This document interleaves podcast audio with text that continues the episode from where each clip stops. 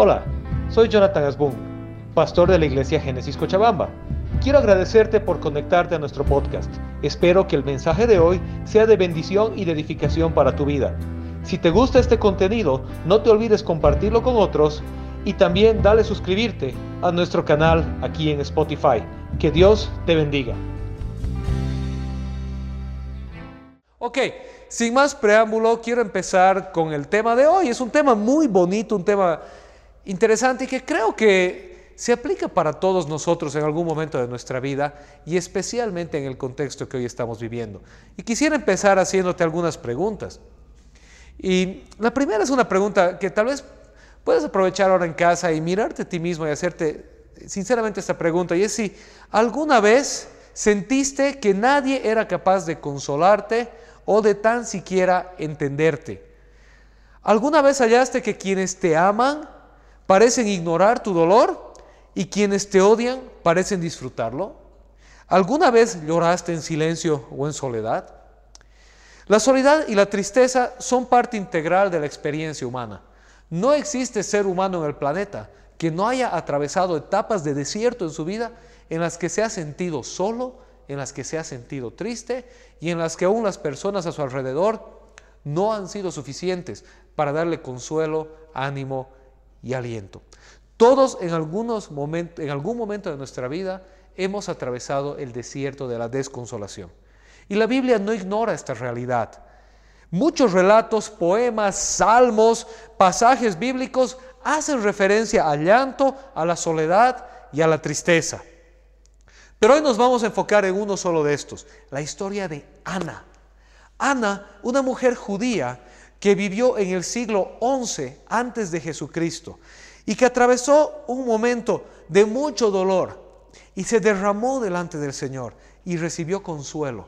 Y el resultado de ese momento de intimidad con Dios no solo produjo en el caso de Ana la sanidad de su alma, no solo produjo un cambio en ella, sino que eventualmente resultó en una respuesta de Dios que acabaría por transformar su vida para siempre, a la vez que pondría en marcha una serie de sucesos que acabarían por transformar la historia de todo el mundo para siempre. La historia de Ana se encuentra registrada en el capítulo 1 del primer libro de Samuel. El capítulo 1 de Primera Samuel nos cuenta la historia de esta mujer. Y lo vamos a ir leyendo hoy por partes y vamos a ir desglosando y analizando algunos pequeños detalles de esta historia de Ana. Entonces, vamos a comenzar con Samuel 1, del 1 al 8. Y dice así, en la sierra de Efraín había un hombre sufita de Ramatayín. Su nombre era Elcaná, hijo de Jeroán, hijo de Eliú, hijo de Toú, hijo de Suf, Efraimita.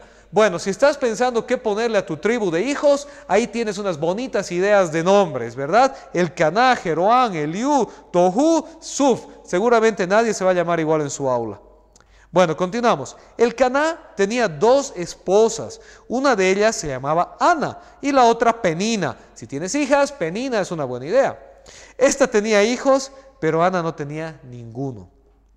Cada año el Caná salía de su pueblo para adorar al Señor Todopoderoso y ofrecerle sacrificios en Silo, donde Ofni y Finés, los dos hijos de Elí, oficiaban como sacerdotes del Señor. Elí, por si acaso, era el sumo sacerdote. Él oficiaba en el templo. Sus hijos eran sacerdotes en este otro lugar, en Silo. Bueno, continuamos. Versículo 4. Cuando llegaba el día de ofrecer su sacrificio, el Caná solía darles a Penina y a todos sus hijos e hijas la porción que les correspondía. Pero a Ana le daba una porción especial, pues la amaba a pesar de que el Señor la había hecho estéril.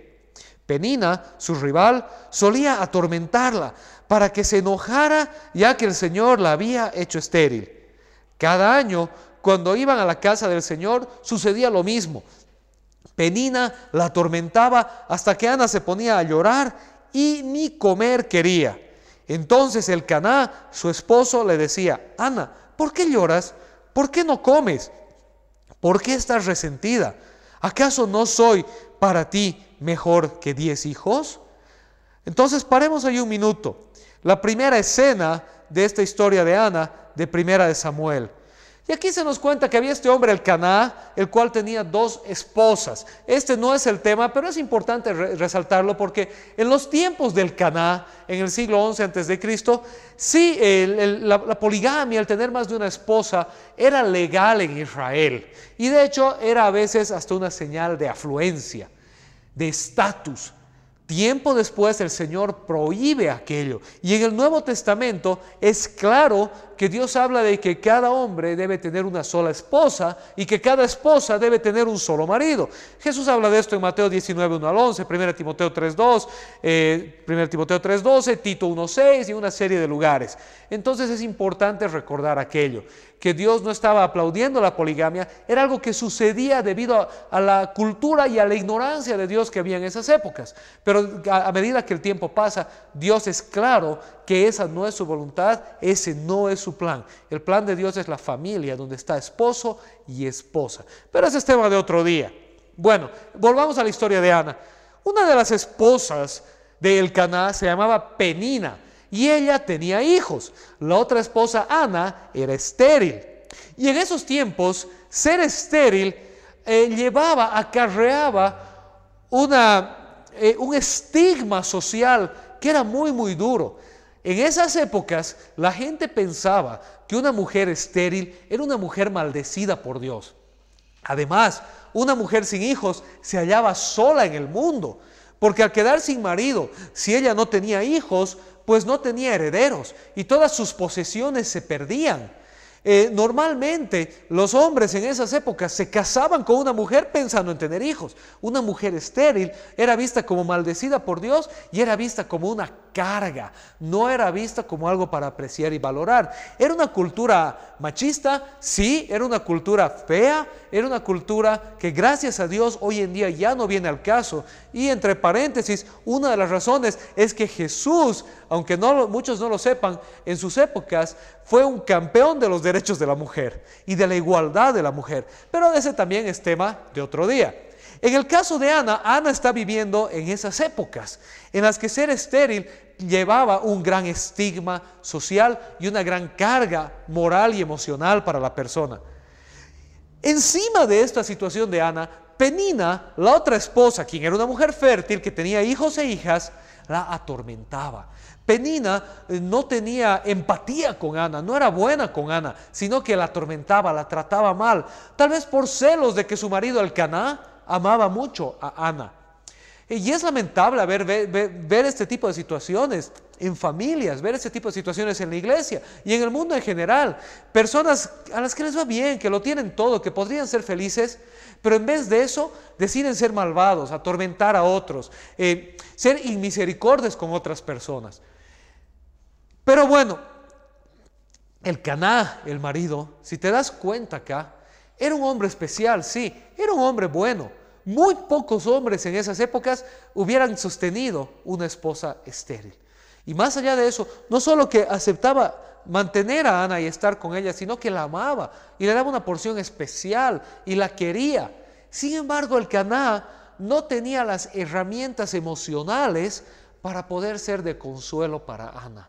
Y él trataba de consolarla, a veces como los hombres eh, insensibles, un poco torpes, a veces quieren consolar a sus esposas o a sus hijas o a sus hermanas o mamás, pero no soy yo suficiente, no te hago feliz. Y él no, no podía entender, no tenía las herramientas emocionales para poder ser el verdadero consuelo que Ana necesitaba. Así que a pesar de ser un buen hombre, un hombre por encima de la medida en sus épocas, en esos momentos él no tenía las herramientas para poder darle a Ana el consuelo que ella necesitaba. Entonces, a pesar del amor de Elcaná, el dolor de Ana persistía. Y encima de eso, ella cargaba con el estigma de la sociedad y con la maldad de Penina, quien constantemente la atormentaba. Y entonces la historia continúa en 1 Samuel 1.9 y dice así, una vez, estando en Silo, Ana se levantó después de la comida y a la vista del sacerdote Elí, que estaba sentado en su silla junto a la puerta del santuario del Señor, con gran angustia comenzó a orar al Señor y llorar desconsoladamente. Entonces hizo este voto.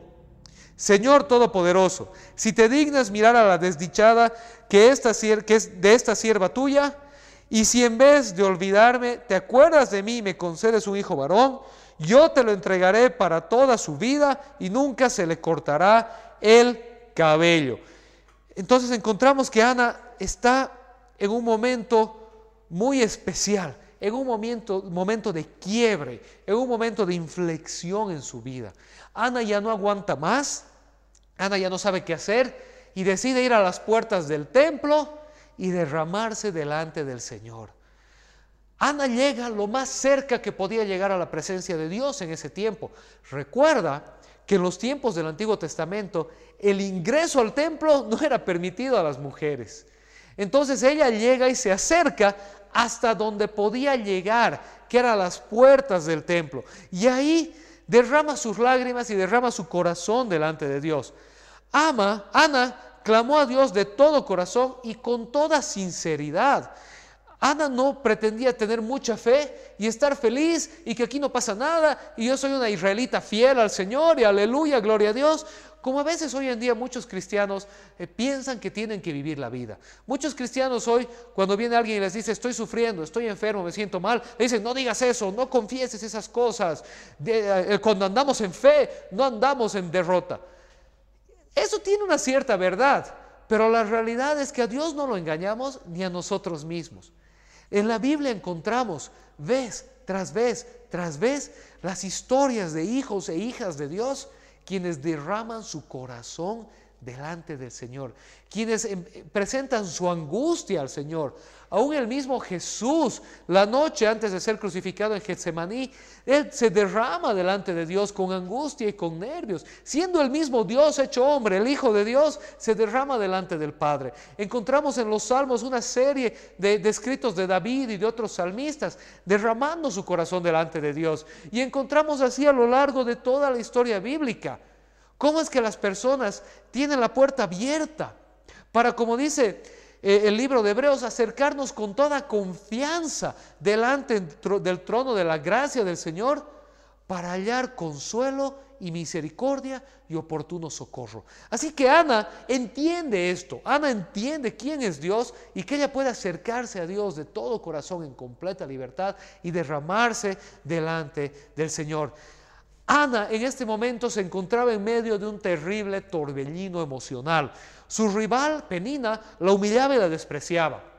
Su esposo la amaba, pero no de la manera adecuada. A pesar de ser un buen hombre, como ya hemos dicho, él no tenía las herramientas para poder ser el consuelo y el apoyo que Ana necesitaba. Y la sociedad en general la veía como una mujer rechazada por Dios. En medio de todo este torbellino emocional es que Ana va corriendo y se derrama delante de Dios. Y es que Ana sabía que había alguien a quien ella sí podía acudir, alguien a quien podía ir con toda sinceridad, alguien que la escucharía y la comprendería como ella lo necesitaba. Y ese alguien era Dios mismo. Qué hermoso que hoy en día tú y yo no necesitamos ir al templo, no necesitamos ir a, las puertas de un lugar, sino que Dios está en todas partes con nosotros por medio del Espíritu Santo. Es verdad, antes de que alguien me diga, y antes Dios no estaba en todas partes, sí, en el Antiguo Testamento Dios estaba en todas partes, pero Él había ordenado que aquel que quiera acercarse a Él debía hacerlo en el templo o debía hacerlo en los lugares donde estaban ministrando los sacerdotes levitas. Pero en el Nuevo Testamento Dios anula eso y Él dice, ahora mi presencia tangible es accesible para todos ustedes en todo lugar y en todo momento. Jesús le dice a la mujer samaritana en Juan 4, el momento llegará en el que ya no adoraremos ni en el templo ni en el pozo de Jacob, sino que los que adoran al Señor lo adoran en espíritu y en verdad. Dios está ahora disponible para nosotros en todo lugar y en todo tiempo. Ana entendió esto y ella fue corriendo a la presencia del Señor para buscar de él consuelo y derramarse delante del Señor. Y mientras Ana clamaba a Dios, el sumo sacerdote Elí entra en escena. Continuamos leyendo el relato. Como Ana estuvo orando largo rato ante el Señor, Elí se fijó en su boca. Sus labios se movían pero debido a que Ana oraba en voz baja, no se podía oír su voz. Elí pensó que estaba borracha, así que le dijo, ¿hasta cuándo te va a durar la borrachera? Deja ya el vino. No, mi señor, no he bebido ni vino ni cerveza. Soy solo una mujer angustiada que ha venido a desahogarse delante del Señor. No me, no me tome usted por una mala mujer. He pasado este tiempo orando debido a mi angustia y aflicción. Vete en paz, respondió Elí. Que el Dios de Israel te conceda lo que has pedido. Gracias. Ojalá favorezca usted siempre a esta sierva suya. Con esto, Ana se despidió y se fue a comer. Y presta atención a esto. Desde ese momento, su semblante cambió. Bueno, Ana estaba angustiada, estaba clamando delante del Señor en las puertas del templo. Y no sé si alguna vez te ha sucedido a ti que estás tan angustiado, tan desesperado o desesperada, que simplemente estás sollozando y caen lágrimas y ya no quieres hablar y estás hablándote a ti mismo y orando al Señor. Esta era la actitud de Ana postrada delante de Dios, balbuceando cosas al Señor, entendiendo que Dios la conoce y la escucha. Y entonces Elí se acerca pensando que ella estaba borracha y haciendo pasar la borrachera en la puerta del templo. ¿Qué malo Elí? No, la verdad es que cuántas veces Elí habrá tenido que lidiar con este tipo de cosas. Personas que se habían dado a la jarana de antes y estaban ahora pasando la resaca en las puertas del templo porque era un lugar público, era un lugar grande, era un lugar con gradas cómodas, tal vez con sombra, y entonces la gente iba ahí y de borrachos se tiraban en el primer lugar que encontraban. O iban borrachos a arrepentirse, como algunos a veces llegan a la presencia de Dios, perdón Señor, nunca más, prometo. Y el otro fin de semana están igual. Y él tenía que lidiar con esto, no le quedaba otra. Parte de su trabajo como sacerdote era cuidar por la santidad del templo. Entonces él se acerca a Ana y le dice, che, deja esa vida, deja de tomar, anda a tu casa. Y Ana le dice, no, yo no he tomado. Estoy angustiada y he venido a clamar, he venido a desahogarme delante del Señor. El versículo 15 es hermoso. Ana dice, soy solo una mujer angustiada que ha venido a desahogarse delante del Señor.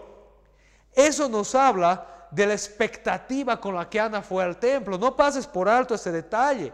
Ana no estaba allí con la intención de pedir algo. Ella no estaba allí con ninguna otra expectativa más que desahogarse. En un mundo que no la comprendía ni era capaz de consolarla, Ana sabía que Dios estaba allí para ella. A veces pensamos que las personas solo van al Señor o que solo podemos ir al Señor como nuestra última opción o para pedirle algo. Ya se me ha caído todo, Señor, ayúdame, dame algo. Pero Ana comprendió que ir delante de Dios no es solamente cuando esperamos que Dios nos dé algo. Podemos ir delante de Dios simplemente para desahogarnos, para abrir nuestro corazón, para recibir de Él fortaleza, consuelo, amor. Alguien que nos escucha y nos comprende, como tal vez nadie más puede hacerlo. Además, entre paréntesis, es interesante y bonita la reacción que Ana tiene hacia Elí. Cuando Elí le dice, deja de tomar y ve a tu casa, Ana podía levantarte ofendida y decir, me estás acusando en vano, ¿qué te crees, machista, malvado? ¿Qué clase de sacerdote es este? Nunca más vuelvo al templo. Pero Ana tiene una actitud delante de Elí de respeto. Ana no se hace a la ofendida, sino que ella le explica a Elí que él estaba equivocado y le dice, no me tomes a mal, he venido aquí a buscar consuelo de Dios. Y eso resulta en que Elí mire Ana, se disculpe y la envíe con una bendición. No te olvides que en esos tiempos el sumo sacerdote era además el mediador entre el pueblo de Dios y la presencia del Señor. Cuando el sumo sacerdote le da una bendición a Ana, era por extensión una bendición de Dios. La actitud de Ana nos ilustra y nos enseña cómo a veces nosotros debemos reaccionar. Hoy en día a veces somos muy prontos en ofendernos y en exigir nuestros derechos y en molestarnos y en ir a las redes sociales y reclamar. Pero a veces es bueno asumir que la persona no tiene maldad, simplemente se ha equivocado. Y le podemos decir, mira, no, me estás entendiendo mal. Esto es lo que quise decir. Esto es lo que quiero hacer. Y entonces tal vez la persona diga, pucha, perdón, te había entendido mal. ¿Sabes qué? Voy a orar por ti. O sabes qué? Te puedo ayudar. Entonces, como dice el libro de Proverbios, la respuesta calmada aplaca la ira. A veces es mejor nosotros ser quienes calmamos la situación, aclaramos la figura y nos podemos ir muchas veces con un nuevo amigo, con una bendición o con el apoyo que estábamos esperando. Bueno, el versículo 18 nos cuenta que Ana se despidió y después de eso dice que fue a comer y a partir de ese momento cambió su semblante. En otras palabras, su prestancia, su rostro cambió. Ana había llegado angustiada, desconsolada, a derramar su corazón delante de Dios, sin esperanza alguna, rechazada por la sociedad, atormentada por Penina, amada por su marido, pero que no sabía cómo consolarla. Así fue Ana a la presencia de Dios. Pero después de derramar sus lágrimas y su corazón delante de Dios, ella se va transformada. ¿Recuerdas que al principio del relato nos dice que Ana sufría tanto que a veces no quería ni comer? Y aquí nos dice que Ana se fue y se fue a comer. Su depresión se había ido, su dolor había sido levantado. Esto no sucedió cuando Ana recibió un milagro, esto no sucedió cuando Ana recibió una respuesta, esto sucedió cuando Ana fue a derramar su corazón delante de Dios. Ella recibió el consuelo y la fortaleza de Dios el momento en el que ella buscó la presencia de Dios. Ana no tenía manera de saber lo que pasaría después. Pero la sanidad de su alma no fue el resultado de un milagro que vendría, sino fue el resultado de derramar su corazón delante de Dios. Y esta es la lección más importante que te invito a que tomes en cuenta el día de hoy. Cuando nosotros vamos delante de Dios, no podemos saber de antemano qué es lo que Dios va a hacer después. Pero sí podemos saber de antemano que Él está ahí para nosotros, que Él nos ama y que Él nos fortalece y que Él nos consuela. Sus promesas son efectivamente que Él da fuerzas al cansado, Él levanta al caído, Él conforta y reconforta a la viuda, al huérfano y al necesitado. Entonces sabemos que una promesa de Dios es que Él está ahí para levantarnos, fortalecernos y consolarnos cuando nosotros buscamos su presencia. ¿Qué hará después? No podemos saberlo. Vamos a ver en un momento qué es lo que él hizo con Ana. Pero lo que sí podemos saber es que la experiencia de Ana se aplica para todos nosotros. El consuelo y la fortaleza de Dios están disponibles para todo aquel que las busca y que va y se derrama delante de él. Dios respondió a Ana otorgando lo que ella le había pedido. Y por su parte, Ana cumplió su promesa al Señor. Leamos la última parte de esta historia, primera de Samuel 1, 19 al 28. Y dice así, al, al, día siguiente madrugaron y después de adorar al Señor, volvieron a su casa en Ramá. Luego, el Caná se unió a su esposa Ana y el Señor se acordó de ella. Ana concibió y pasado un año dio a luz un hijo y le puso por nombre Samuel, pues dijo, al Señor se lo pedí. Samuel en hebreo suena muy similar a la, expresión que es el Señor oye. Eso quiere decir Samuel, el Señor oye. Entonces Ana le puso por nombre Samuel y dijo al Señor se lo pedí, Dios me oyó. Por eso le pone ese nombre a su hijo. Cuando el Caná volvió a salir con toda su familia para cumplir su promesa y ofrecer su sacrificio anual al Señor, un año después, Ana no la acompañó. No iré hasta que el niño sea destetado, le explicó su esposo. Entonces lo llevaré para dedicarlo al Señor y allí se quedará el resto de su vida. Bien, haz lo que te parezca mejor, respondió su esposo el Caná. Quédate hasta que lo destetes con tal de que el Señor cumpla su palabra. Así pues, Ana se quedó en su casa y crió a su hijo hasta que lo destetó. Cuando dejó de amamantarlo, salió con el niño a pesar de ser tan pequeño y lo llevó a la casa del Señor en Silo. También llevó un becerro de tres años, una medida de harina y un odre de vino. Luego sacrificaron el becerro y presentaron el niño a Elí. Dijo Ana, mi señor, tan cierto como que usted vive, le juro que yo soy la mujer que estuvo aquí a su lado orando al Señor. Este es el niño que yo le pedí al Señor y Él me lo concedió. Ahora yo, por mi parte, se lo entrego al Señor. Mientras el niño viva, estará dedicado a Él.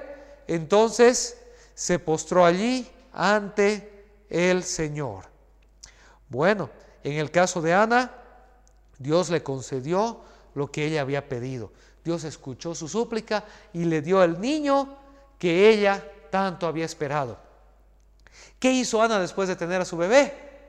Cumplió su palabra. Recuerda que en su oración Ana le dijo al Señor, si me das un hijo, te lo voy a entregar. Lo voy a dar a tu servicio, Señor. Y Ana se quedó al pequeño mientras él requería de su mamá para subsistir.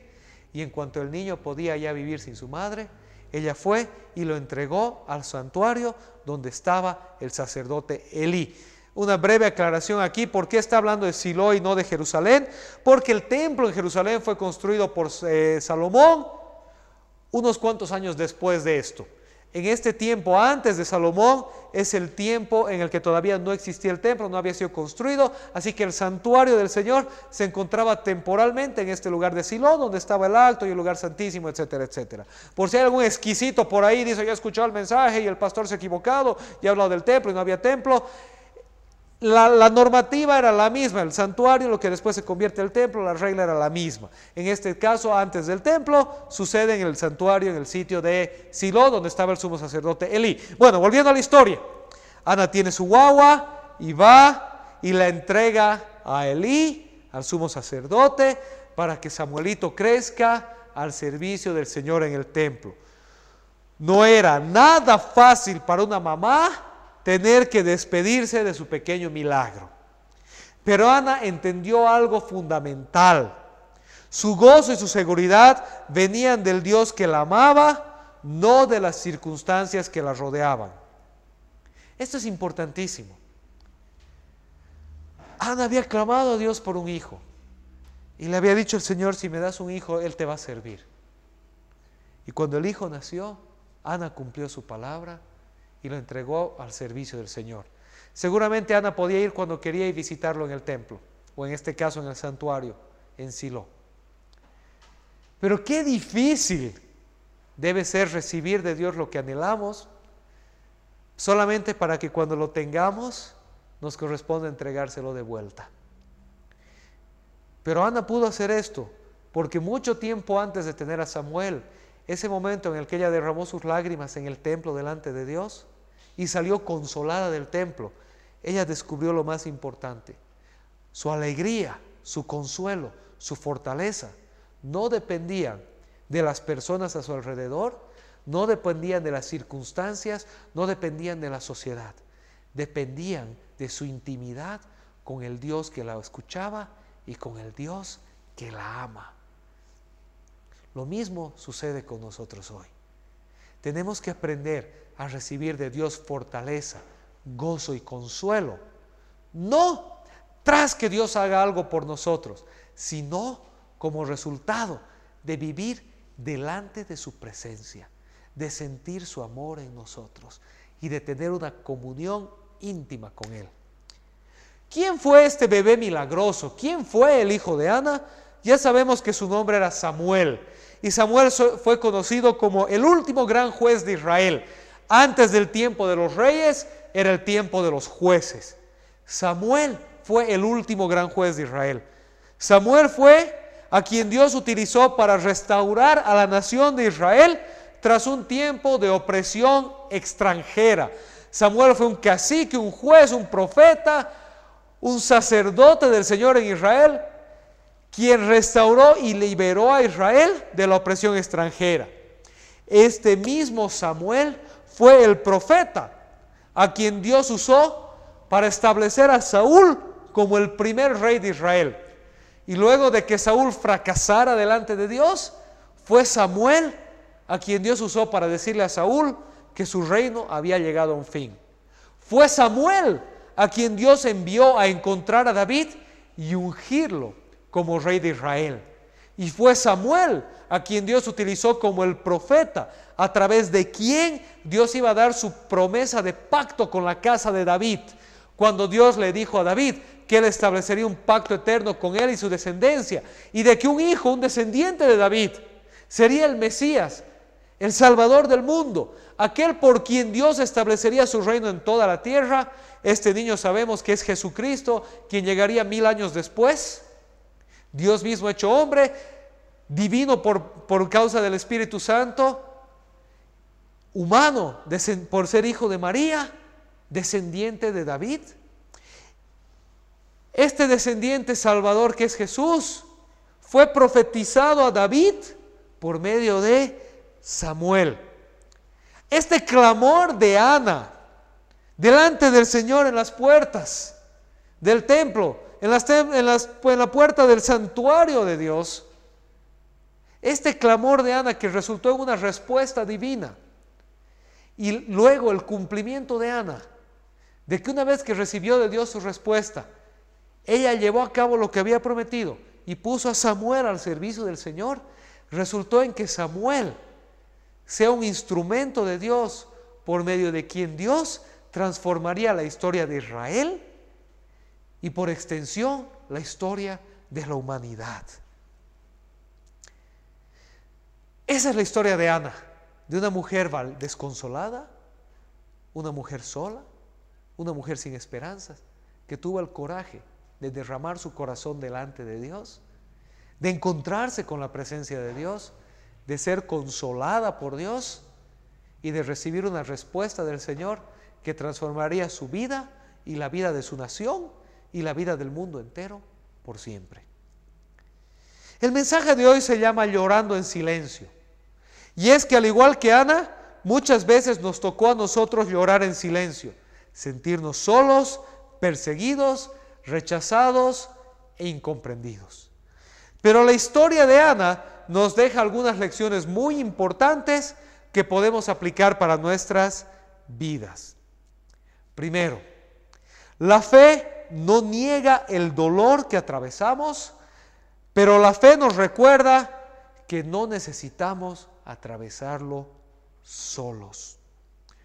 Muchas veces sentiremos que todo está en contra nuestra. Nos sentiremos solos e incomprendidos. Pero la fe nos recuerda que hay alguien a quien podemos acudir. La vida de Ana no cambió cuando ella concibió a Samuel. La vida de Ana cambió cuando ella derramó sus lágrimas en intimidad delante de Dios. Al final, Ana recibió de Dios lo que ella tanto anhelaba, su hijo milagroso. Pero muchas veces Dios hará lo mismo por nosotros, pero muchas otras veces la respuesta será negativa. Por ejemplo, en el caso de Jesús en Getsemaní. Señor, si es posible, pasa de mí esta copa, pero no se haga mi voluntad, sino la tuya. Y Dios le dice, no, te toca llevar adelante esta misión. Pablo dice que él tenía un aguijón en la carne, que oró al Señor tres veces para que se lo quite. Y Dios le dijo, no, bástate mi gracia, pues mi poder se perfecciona en tu debilidad. Entonces a veces Dios como a Ana les dirá que sí, otras veces Dios como a Jesús en un momento, como a Pablo en otro momento dirá, no, esta lucha te toca enfrentarla, te toca encararla. Aún así, es necesario resaltar que no fue el milagro lo que consoló a Ana, fue la presencia de Dios en el templo. Esa misma presencia y consuelo está disponible para nosotros hoy por medio del Espíritu Santo que habita en nosotros. Sea que Dios responda sí o sea que Dios responda no, nuestro consuelo, fortaleza no dependen de lo que Dios hará después dependen de la presencia de Dios en nosotros y de su consuelo en nosotros. En el caso de Ana, tras recibir su milagro, ella no se olvidó de Dios, sino que lo adoró con mayor fervor y cumplió su palabra. Ella entregó a Samuel al servicio del Señor. ¿Y nosotros? ¿Cuántas veces clavamos a Dios por algo simplemente para olvidarnos de Él una vez que recibimos respuesta? La conclusión es esta. En tiempos de angustia, dolor, soledad, decepción y persecución, Dios está contigo para consolarte y fortalecerte. En tiempos de victoria y alegría, recuerda al Dios que estuvo contigo cuando más lo necesitabas. estés en la situación que estés, recuerda que no hay nada mejor que vivir una vida de intimidad con el Dios de amor y consuelo. ¿Sabes qué? Hemos atravesado como planeta Tierra, como humanidad, dos años de muchísima dificultad, de muchísimo dolor, de muchísima angustia.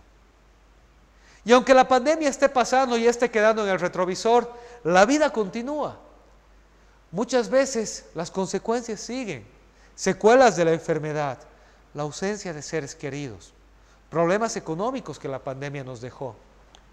O tal vez tú eres de aquellos que han sido bendecidos, han tenido la suerte de atravesar la pandemia y salir como entraron, sin problemas de salud, con la mesa llena de aquellos que amas y con el trabajo que continúa. Eso no quiere decir que la vida más adelante no podrá traer situaciones de, de prueba, de dolor, de soledad, de incomprensión.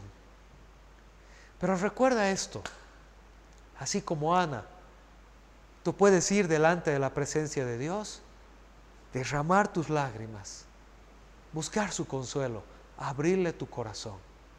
Y como dijo el Señor Jesús, el Dios que ve en lo secreto te recompensará en lo público. Aprendamos a llorar en silencio delante de Dios, a reconocer su presencia, a degustar su consuelo y a ser fortalecidos por Él. Dios te ama, Dios te oye, Dios te fortalece y Dios te consuela.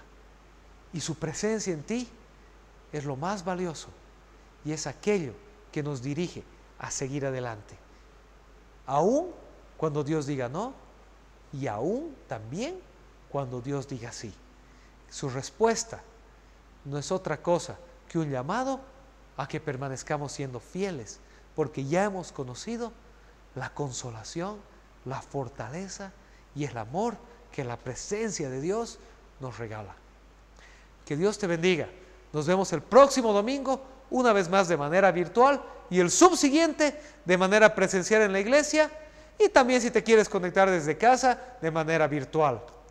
Hasta una próxima ocasión, no te vayas, tenemos una alabanza más a cargo de nuestro equipo de alabanza y quiero aprovechar de recordarte, pues seguramente va a salir en, tus pantallas el QR de la iglesia y el número de la cuenta. Si quieres apoyar la labor que Génesis está llevando adelante, esta es una buena oportunidad para que puedas hacer por medios eh, de, transferencia tus diezmos y tus ofrendas. ¿Por qué piden diezmo? ¿Por qué piden ofrenda? Pues para que la labor de la iglesia siga adelante, tanto la labor de evangelización, de enseñanza, de oración e intercesión, como la obra social que la iglesia lleva adelante. ¿Qué obra social lleva la iglesia adelante? Te animo a que veas nuestra página de Facebook, nuestro canal de YouTube y te enteres de todas las obras que la iglesia lleva adelante para apoyar a los más necesitados en medio nuestro. Así que te animo, seguramente sigue en tu pantalla nuestro QR y sigue nuestra cuenta bancaria. Es tu manera de parte activa con tu granito de arena de lo que Génesis está haciendo. Que Dios te bendiga, nos vemos la próxima semana, nos despedimos con una canción. Hasta la próxima, gracias.